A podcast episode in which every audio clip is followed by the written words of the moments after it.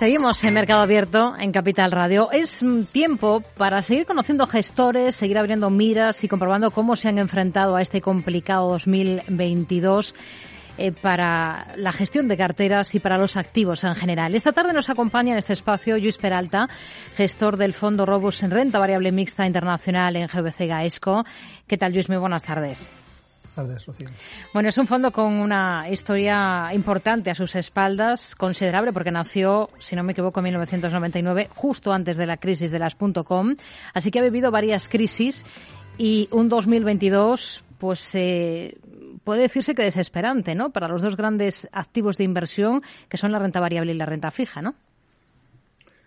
Sí, al final el mercado, como todos sabemos, pues es eh, cíclico, igual que la economía, y cada X años pues tienes, eh, tienes estas crisis. Unas son enormes, como la que dices de, cuando se inició este fondo, como la de, como la de .com o después la, del 2008, pero luego no olvidemos que, por ejemplo, 2000, 2011-12 tuvimos crisis periférico, de los periféricos, en 2015-2016 bancos europeos, China, Grecia, o en 2018, pues eh, el desacelerador económico en Alemania o en Francia, ¿no?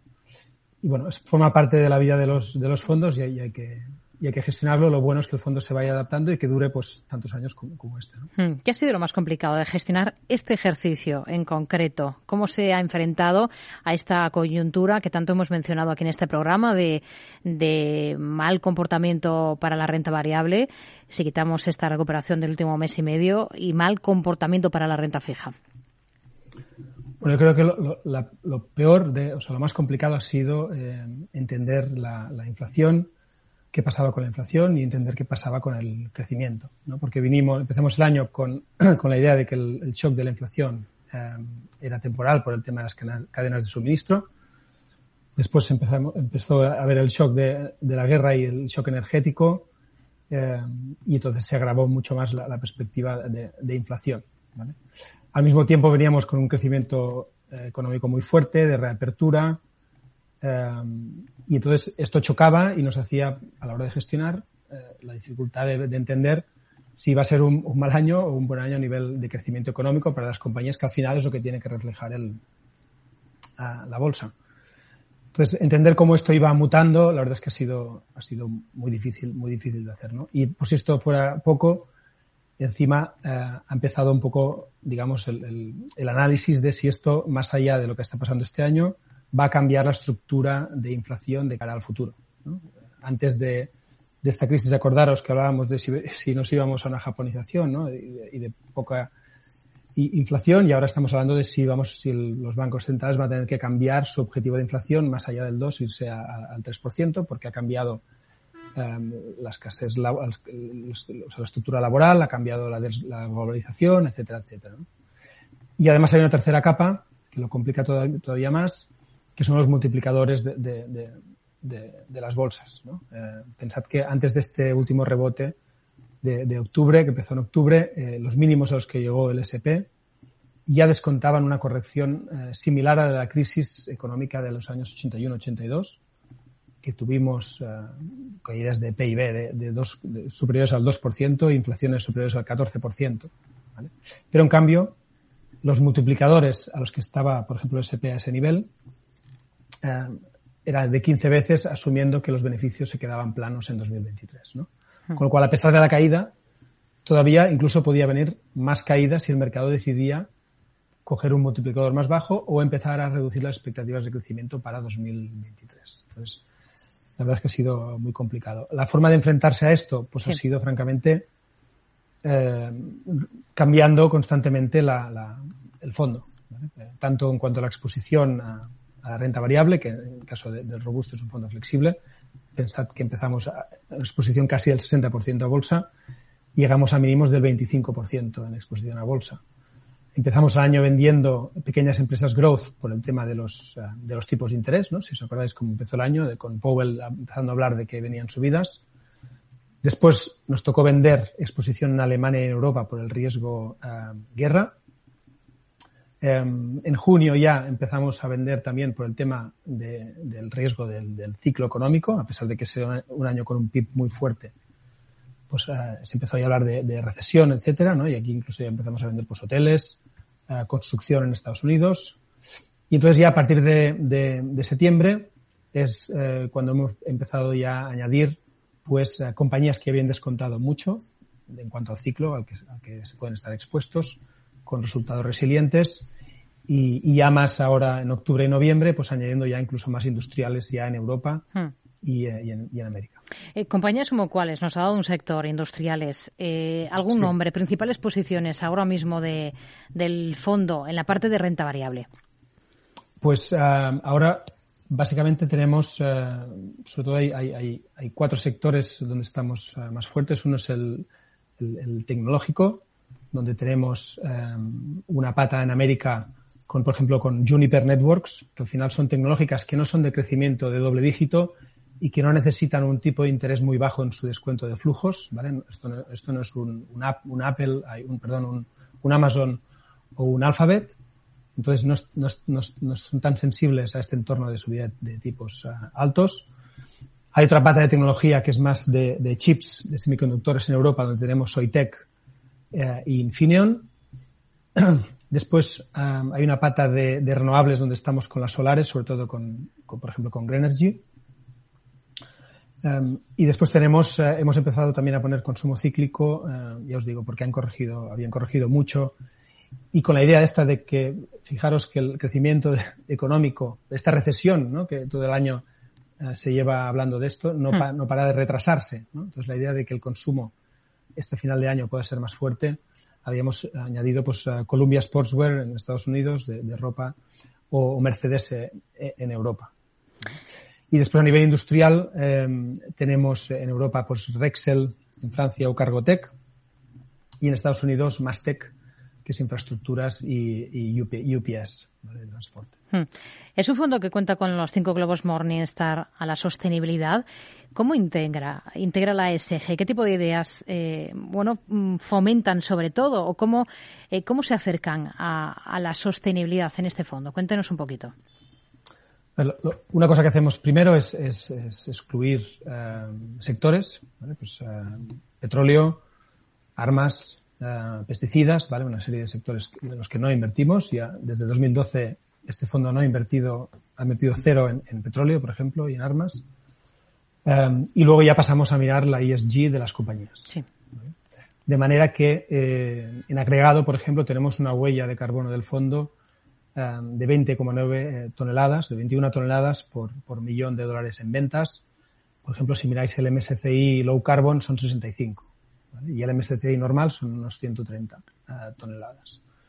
Entonces buscamos reducir esa huella del fondo gestionando, digamos, la, exposición tanto de las acciones como de los bonos. ¿bien? Y, la, otra variable que nos fijamos mucho, porque son las dos variables que ahora mismo están más cuantificadas, es el porcentaje de mujeres en los consejos de inversión. El fondo ahora tiene un 35% de mujeres en los consejos, el stock 600 está en un 37, el SP500 está en un 30%. ¿Vale? Y luego si cogéis índices de, de, small caps, pues este índice, este porcentaje baja. ¿no? Entonces, nuestro objetivo es llegar al 40% eh, pues cuanto antes. Hmm. ¿bien? Y después la, la, la, el tema eh, adicional que hacemos con, con ESG es la implicación. ¿vale? Eh, con el engagement somos, uh, bueno, somos muy proactivos. Uh, pensad que en los últimos dos años hemos lanzado 124 votos en contra en las juntas de accionistas votamos en contra, por ejemplo, si el Consejo no tiene una, un, una paridad eh, de género. Entonces lo que hacemos es votar en contra de todos los consejeros masculinos. ¿vale? La, la, la, idea aquí es mandar una señal muy clara a las compañías sobre qué es lo que queremos como inversores. O también votamos en contra del sueldo de, del, del, CEO, que es otro de los puntos que normalmente se suele incluir en las agendas de las juntas, hmm. si este sueldo no incluye criterios de, de ESG. Bien. Y después, um, eh, lo que hacemos también es preguntar mucho. Bien, en las juntas o en las reuniones con los CEOs les preguntamos por, eh, por dos temas de, de, de, ESG. ¿vale? Por ejemplo, este año tuvimos con Vodafone, eh, les preguntamos por cómo, hace, cómo, cómo hacen su, su, relación con sus proveedores, pensad que esto es un monstruo, evidentemente, para que reduzcan sus propias emisiones de, de CO2, los, los proveedores, ¿vale? Sus, el scope 3 de, de Vodafone, ¿vale? Entonces aquí nos, nos, nos, contestó directamente el CEO en la Junta y nos explicó cómo, cómo seleccionaban esos, esos proveedores y qué criterios seguían para, para excluirlos y para promocionar los que hmm. eran más proactivos con el tema de, del CO2. ¿Hasta qué punto diría que están mejorando esos reportes de sostenibilidad de las empresas, aquí en España principalmente? Em, ¿Se camina de forma muy lenta?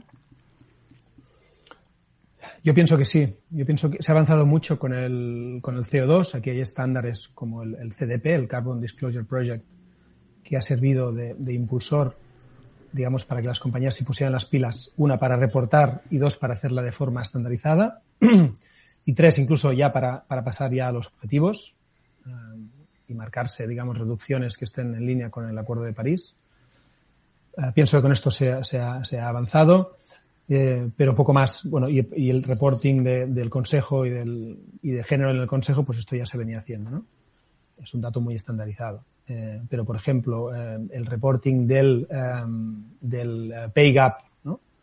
O, más allá incluso del equal pay, ¿no? del mismo sueldo para la misma posición, esto estamos viendo que está muy, muy, bueno, va, va, va muy lento. ¿No?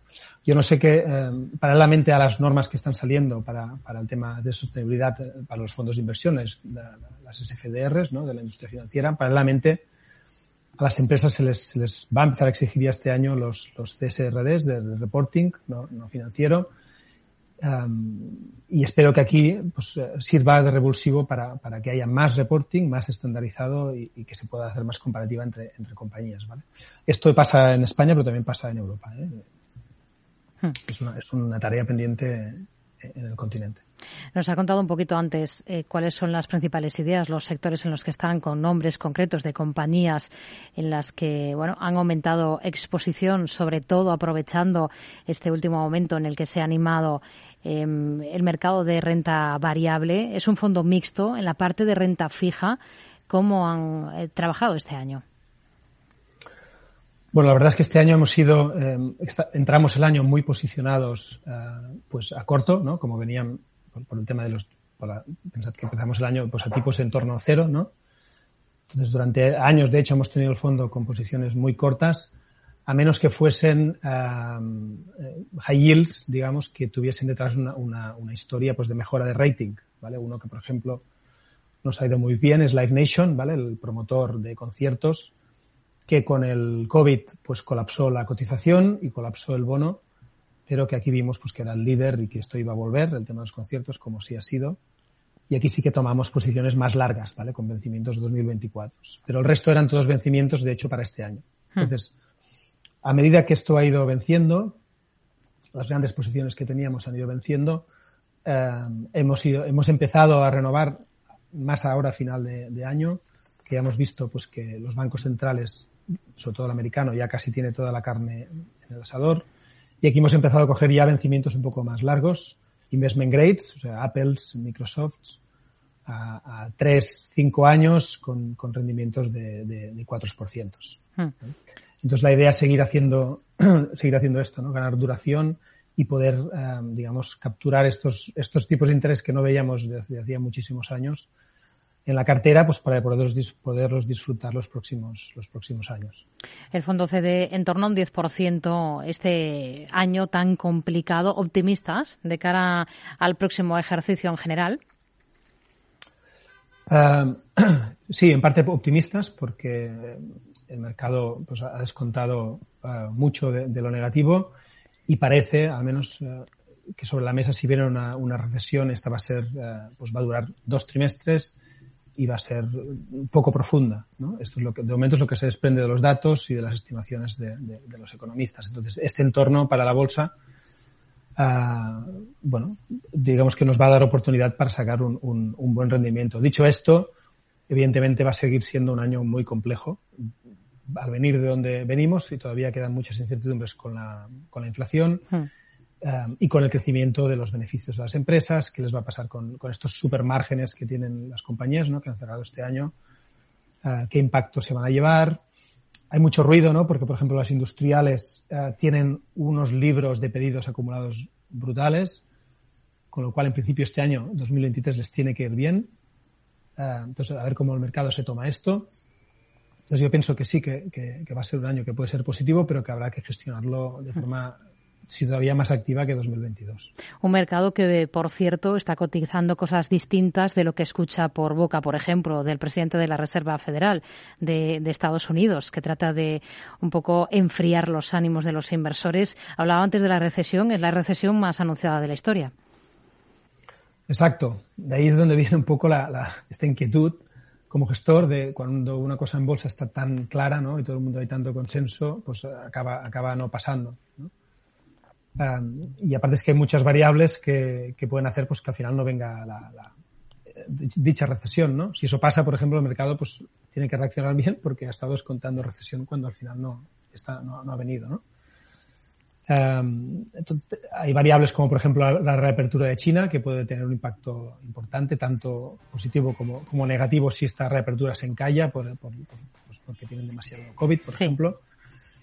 Uh, tenemos todavía abierta la guerra en Ucrania y el, el tema de, de energético ¿no? y la inflación que esto está imprimiendo en Europa, no tanto en España, ahora mismo.